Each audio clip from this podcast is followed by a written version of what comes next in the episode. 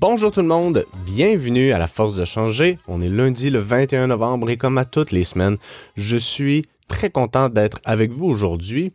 Et aujourd'hui se veut une suite logique de... En fait, je, crois que j'aurais dû euh, faire cet épisode avant celui de la semaine dernière. Vous savez, quand on, étudie le changement, quand on travaille dans le domaine de, de l'entraînement, de la mise en forme, de la perte de poids, moi, mon attention est mise sur les problèmes, les problèmes auxquels font face mes clients. C'est pas compliqué. Moi, j'aime vraiment ça quand ça va bien avec un client parce que je me dis qu'on fait un bon travail. Attendez un peu, le regarder, je vais fermer mes courriels parce que le petit ding va m'énerver. Voilà. Fait que c'est le fun, tu sais, j'accompagne des gens, ça va super bien, perdre du poids, on, voit que le mindset euh, se transforme, la réflexion autour de la démarche va super bien. Et pas que ça m'intéresse pas, loin de là, parce que j'adore pour de vrai lire chacun des bilans hebdomadaires que j'ai, m'entretenir avec eux, discuter de ce qu'ils font de nouveau dans leur vie et tout. Mais c'est ceux qui ont des difficultés qui vont me porter à continuer à vouloir trouver des solutions.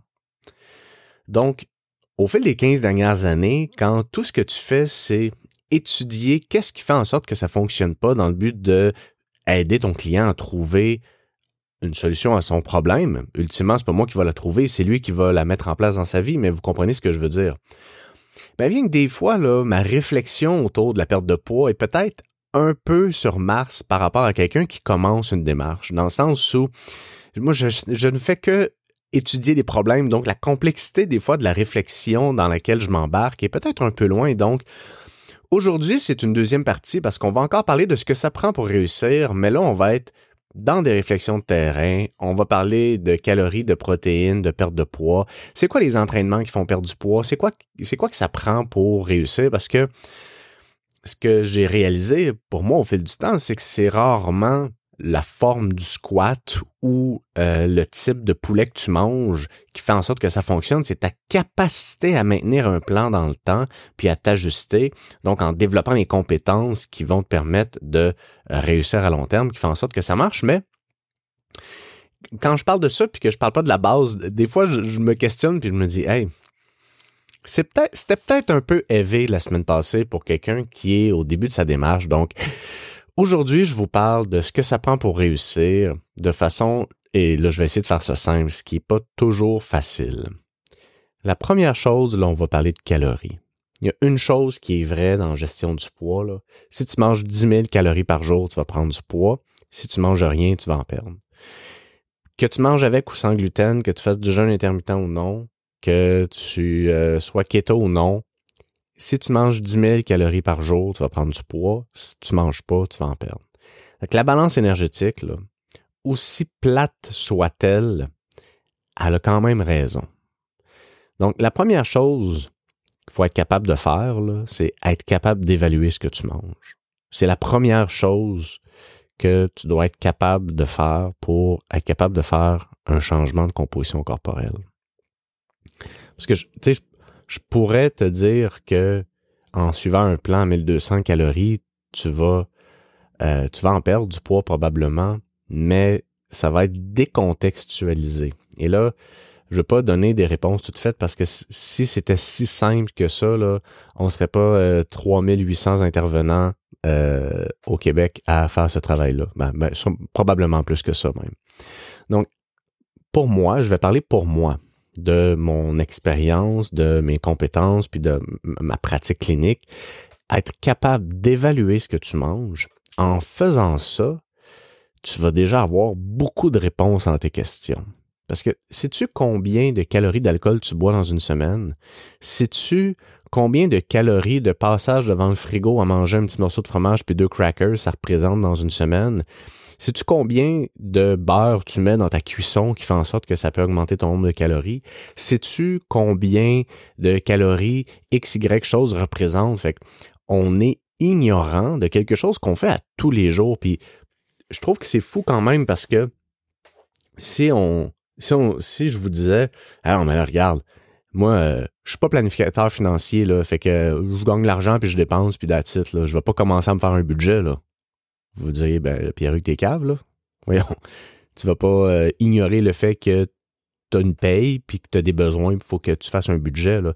Je sais que c'est vraiment une analogie qu'on entendait en 1998 quand on parlait de perte de poids, mais crime, on essaie tellement de contourner ça parce que évaluer ce qu'on mange, ça crée des contraintes qu'on veut pas voir, puis ça nous met en pleine face le fait que, aïe aïe, OK, ben tous les desserts que je mange dans une semaine, ça représente quand même 2800 calories, fait que va falloir que j'apprenne à me gérer. Tu sais, on n'a pas envie de voir ça, mais c'est ça dans le fond. OK, donc on veut évaluer ce qu'on mange. Et là, après ça, une fois que tu sais combien tu gagnes comme salaire, tu peux te faire un budget pour placer de l'argent.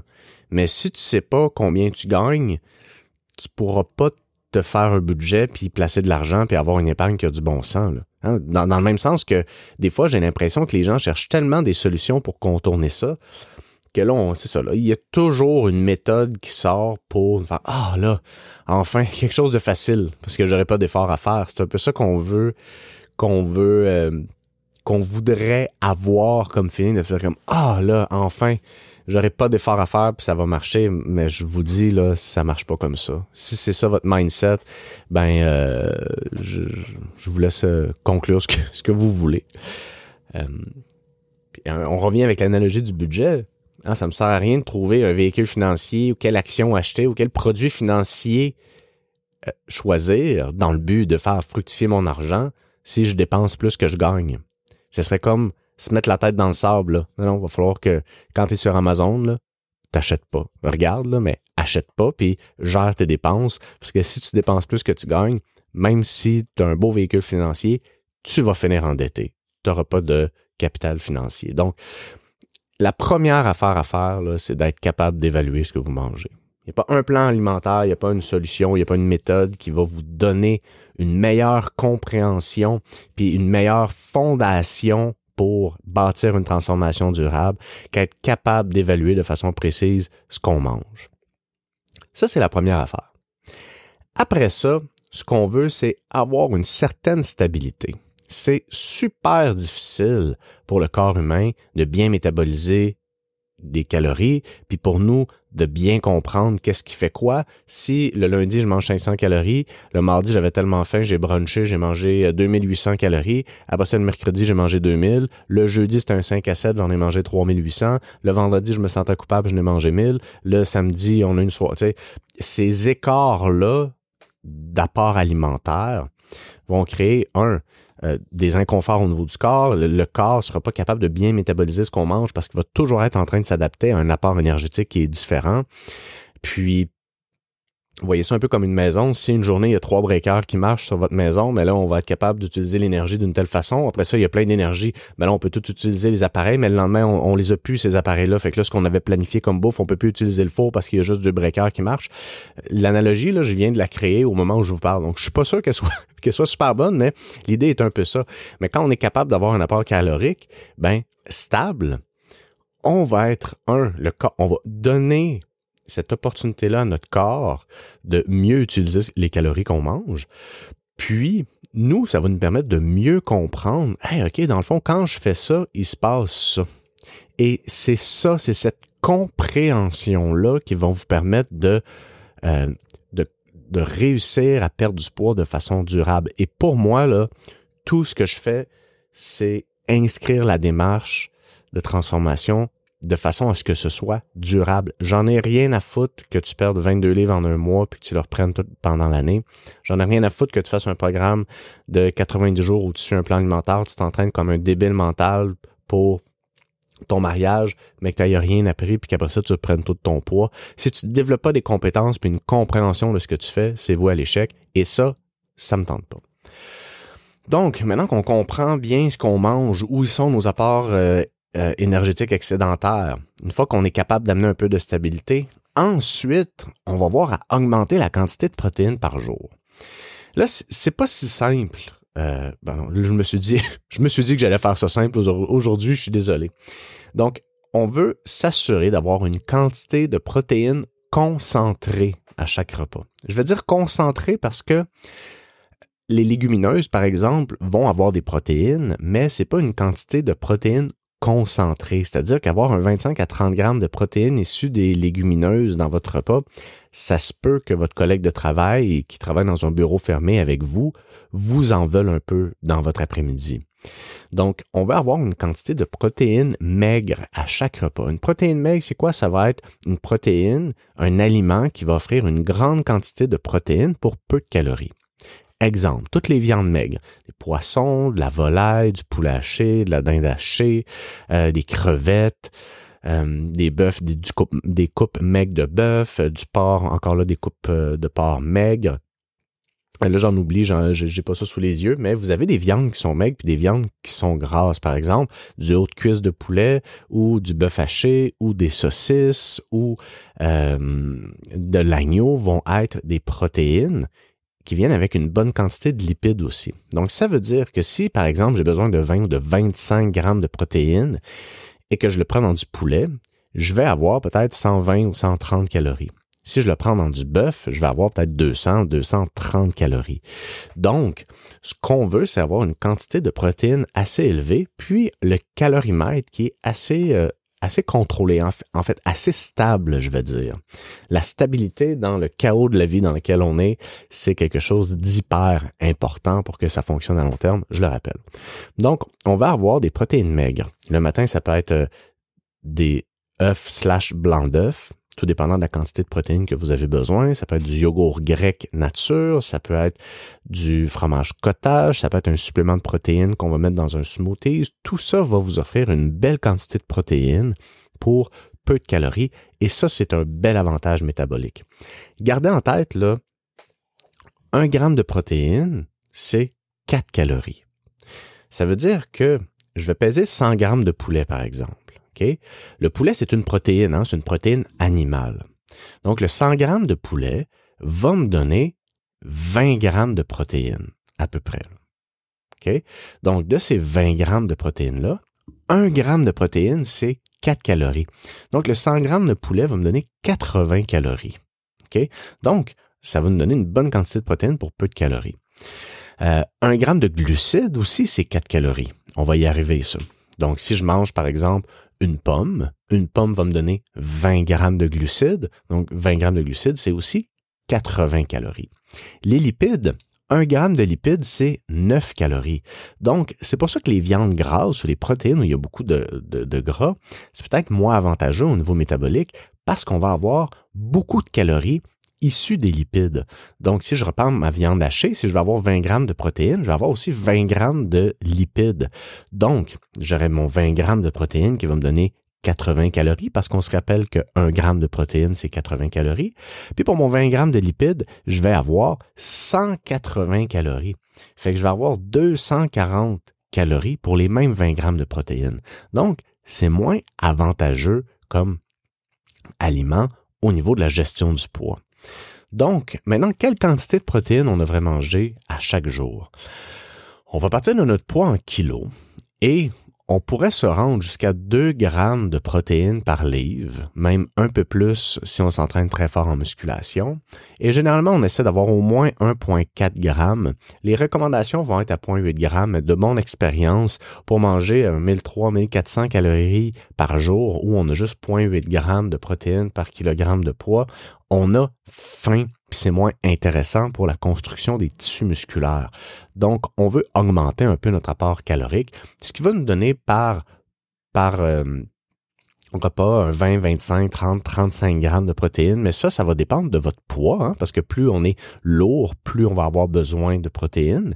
L'autre chose aussi, ça va être notre niveau d'activité physique quotidien. Donc, plus on est actif et plus notre activité physique est en résistance, comme en musculation, plus on va avoir besoin de protéines pour assurer une bonne synthèse des protéines.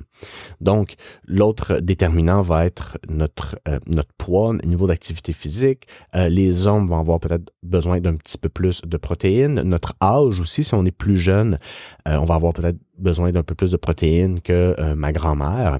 Donc, on veut avoir, là, comme je vous disais, pour faire ça simple, ce qui est un de mes objectifs aujourd'hui, entre 20 et 35-40 grammes de protéines par repas. De protéines concentrées maigre. Ensuite, on veut avoir des bons glucides. Oui, on va avoir des, légumes, c'est sûr et certain. Les légumes vont être, évidemment, vont avoir un avantage, eux, parce que si euh, j'ai 200 calories de brocoli, par exemple, ça va me donner un gros volume d'aliments pour le nombre de calories. Et encore là, quand on est en perte de poids, l'idée, c'est pas de crever de faim pour être en déficit énergétique. Et là, c'est une nuance importante. On veut créer des paliers de stabilité pour être capable de dire, hey, là, je me sens bien, j'ai pas trop faim, euh, puis voici ce qui se passe avec mon poids. Et on veut on veut développer les compétences de maintenir ça dans le temps et non pas d'être en déficit pour une période de temps en attendant de remonter notre apport énergétique. Parce que ça, c'est une grave erreur qu'on voit, c'est de se dire, hey, je vais me serrer la ceinture pendant un certain temps, le temps que je perds du poids, puis là, tranquillement, je vais maintenir ça. C'est vraiment une mauvaise perception à avoir de la démarche. On veut plutôt s'entraîner à développer de la stabilité dans notre quotidien et voir qu'est-ce que cette stabilité-là va donner comme résultat. Parce qu'une fois qu'on est stable, c'est beaucoup plus facile de s'ajuster euh, pour, que pour voir les changements qu'on veut. Euh, je reviens euh, aux, légumes. Donc, tout ça pour dire qu'on ne veut pas crever de faim. Hein? C'est, le rapport à la faim, c'est quelque chose de normal, mais on veut, on veut être capable de on veut pas crever de faim en fait. Puis on veut pas être trop plein non plus. Hein? C'est de, de, de, travailler à ce que le cycle de satiété puis de faim soit soit ressenti d'une façon euh, optimal. Et là, j'ai encore un doute sur mes meters. OK, parfait, tout est beau, excusez-moi. Euh, donc, les légumes vont avoir cet avantage-là. Mais si on fait que manger des légumes et des protéines, on va avoir faim.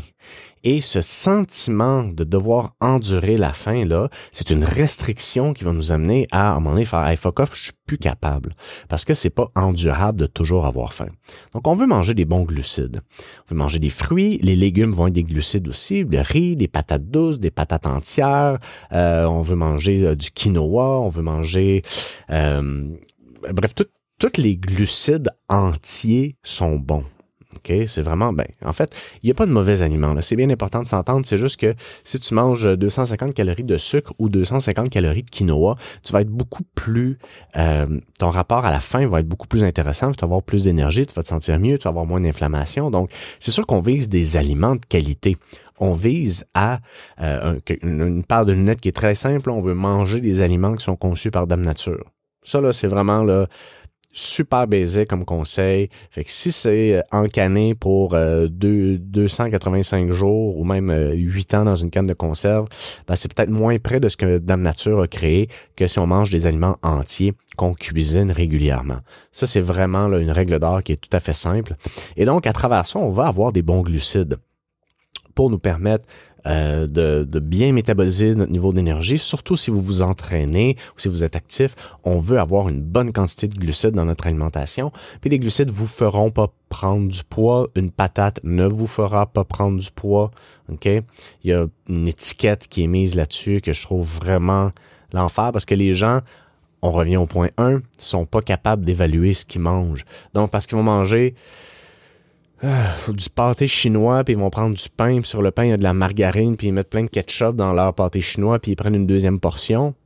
Ils se disent que c'est les patates qui font prendre du poids, puis le pain. Mais ça n'a pas rapport, là. C'est parce que tu en as trop mangé, puis la tonne de margarine que tu as mis sur ton pain te donne 250 calories de plus, avec le ketchup, avec la deuxième portion. Donc, on a une mauvaise compréhension de ce qui nous amène à l'écart de ce qu'on veut. Donc, c'est pour ça que je mets autant d'emphase sur notre capacité à bien évaluer ce qu'on mange, parce que ça, ça va nous donner une compréhension de ce qui est vraiment et non pas nous amener dans une émotion basée sur une fausse croyance. Exemple, quand je mange du pâté chinois, ben c'est ça, on a mangé du pain puis il y a des patates dans le pâté chinois. C'est pour ça que je, me sentais pas bien puis que je prends du poids. Tu te sens pas bien après le repas, mais c'est pas à cause des patates. C'est important que tu le saches. Voici. Et donc, dans le fond, une fois qu'on a, bon, on des, une quantité de protéines maigres à chaque repas, qu'on mange des aliments entiers, donc des bons glucides, des fruits, des légumes, ben, on veut prendre, on veut prendre nos mesures puis s'ajuster. Hein, il y a une autre étiquette qui est vraiment mauvaise, mise sur le, le, pèse-personne. Pourtant, le pèse-personne, c'est simplement quatre ressorts avec une plaque qui donne un poids. Le pèse-personne n'est pas méchant, là. Il fait de mal à personne, lui. Hein, c'est la relation qu'on entretient avec le, le pèse-personne, hein, nos attentes et l'émotion qui vient quand on voit un chiffre qui peut scraper notre journée ou une semaine au complet parce que ça donne pas ce qu'on veut. Et donc, développer la bonne paire de lunettes quant à un outil de mesure pour nous assurer d'avoir un feedback à savoir est-ce que les actions que je pose m'amènent où on veut, c'est une autre euh, un autre outil qui est vraiment aidant, qui est simple pour nous assurer que ça, réussisse. Puis, la pesée, là, et là, il y a sûrement des gens qui vont s'insurger d'entendre ça, mais je suis assez convaincu de ce que j'avance. Si vous êtes à utiliser, si vous désirez utiliser une balance, faites-le de façon quotidienne. Pourquoi?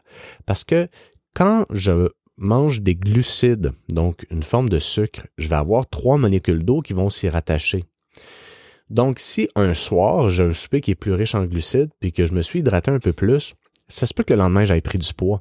Pas parce que j'ai pris du gras, parce que je suis plus lourd sur le pèse-personne, parce que j'ai plus d'eau, parce que j'ai pris plus de glucides. Et donc, je dis ça parce que si vous dites, ah ben là, moi, je me pèse presque plus, je me pèse aux deux semaines. Ce qui va arriver, c'est que vous allez faire face à des fluctuations de poids qui ont peut-être aucun rapport avec la tendance de votre démarche.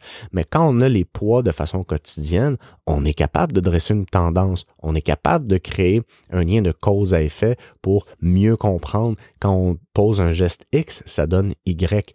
Puis je vais vous dire quelque chose, si vous voulez changer, si vous voulez voir des résultats, ça en prend des mesures, ça prend des fondations pour être capable de bâtir une bonne compréhension de ce que c'est un mode de vie sain pour ensuite utiliser cette compréhension-là de la façon qu'on veut. Donc là, on va pouvoir travailler de façon plus intuitive, avoir des repères visuels parce qu'on va avoir acquis des compétences qui vont nous permettre de bâtir une certaine liberté autour de notre démarche. Euh, c'est comme vouloir, euh, je sais pas moi, dire à notre enfant de 7 ans, dire hey, regarde, tu es autonome, c'est ta propre vie, prends tes décisions. Il n'a pas bâti les compétences suffisantes pour être capable d'être autonome. Donc, c'est important qu'on lui donne un cadre à ce jeune-là. Ben, quand on parle de notre santé puis de notre gestion du poids, on est comme un enfant de 7 ans. On n'a pas ce cadre-là. On n'a pas cette compréhension-là alimentaire. On n'a pas cette bonne, ce bon rapport-là à la fin, ce bon, cette bonne capacité à évaluer ce qu'on mange et cette capacité à comprendre quand je mange X, il se passe Y avec des outils de mesure qui sont pas méchants, qui sont pas méchants. Il faut juste qu'on ait le bon rapport aux outils de mesure, avoir la bonne perception de ce que ça nous donne comme outil pour qu'on puisse l'utiliser de façon à ce que ce soit euh, constructif pour atteindre ce que l'on veut et non pas que ce soit un outil de de restriction cognitive ou de contrainte malsaine pour contrôler notre vie puis nous empêcher d'apprécier un bon repas entre amis, là, on s'entend. Donc j'espère que, hey, attendez un petit peu, je m'en allais conclure. Je m'en allais conclure sans vous avoir parlé d'entraînement en perte de poids parce que l'activité physique aussi va faire partie de ce que ça prend pour réussir. Maintenant, je vais faire une distinction entre deux types de transformation. Une personne veut perdre 20 livres puis être mieux dans son linge, transformation 1. Une personne va avoir l'air vraiment hot en costume de bain, transformation 2. C'est-à-dire que les fondations vont être les mêmes, mais le processus n'est pas exactement pareil. Et là, euh, il y a quand même une, une certaine importance de la part de l'activité physique dans le processus. C'est-à-dire que si vous voulez être mieux dans votre linge, avoir un poids santé, retrouver le confort dans votre garde-robe, avoir une meilleure énergie, retrouver confiance en vous, puis sentir que vous comprenez ce que vous devez faire au quotidien pour avoir un poids santé, euh, vous n'avez pas besoin de vous entraîner. OK? On va se le dire. La marche, l'activité physique quotidienne, c'est ça qui prime. On fait du ménage de façon consciente. L'hiver approche, allez pelleter et faites un usage conscient de ces activités-là comme une dépense énergétique quotidienne. OK? Allez pas vous enfermer dans un gym 40 minutes aller jogger sur un tapis. Faites-le de façon quotidienne. OK? Maintenant, si vous voulez vraiment avoir une shape, comme on dit, ben là, l'entraînement va avoir une certaine place et l'entraînement musculaire, prioritairement, va être le style d'entraînement qu'on va vouloir utiliser parce que c'est lui qui va nous permettre de transformer un peu notre silhouette pour euh, raffermir les régions musculaires qu'on veut raffermir, puis développer du tonus aux endroits où on veut en développer. Donc, somme toute, on dit euh, que là, j'ai pas les chiffres exacts, on dirait que on, va dire que c'est 80% l'alimentation, 20% l'entraînement. C'est pas comme ça que je le vois moi, c'est 100% l'alimentation. OK? 100% l'alimentation. Ça ça va vous aider à gérer votre poids, l'entraînement va développer des qualités physiques. Mais une fois qu'on est capable de bien comprendre l'impact de l'alimentation dans le processus, seulement à ce moment-là, l'entraînement va avoir une place qui va être plus importante. Une des paires de lunettes qui est la plus euh, néfaste quand on veut voir des changements, c'est de se dire, mais moi je m'entraîne pour pouvoir profiter de la vie comme je veux. Euh, ça vous amènera pas où vous voudrez. Alors voilà, sur ce, je, je, vais conclure ce podcast qui, j'espère, sera un peu plus tangible et j'espère que vous aurez apprécié. Et euh, si jamais ben, vous vous donne envie de mettre 5 étoiles, je vous invite à le faire. Et sur ce, je vous souhaite une excellente journée.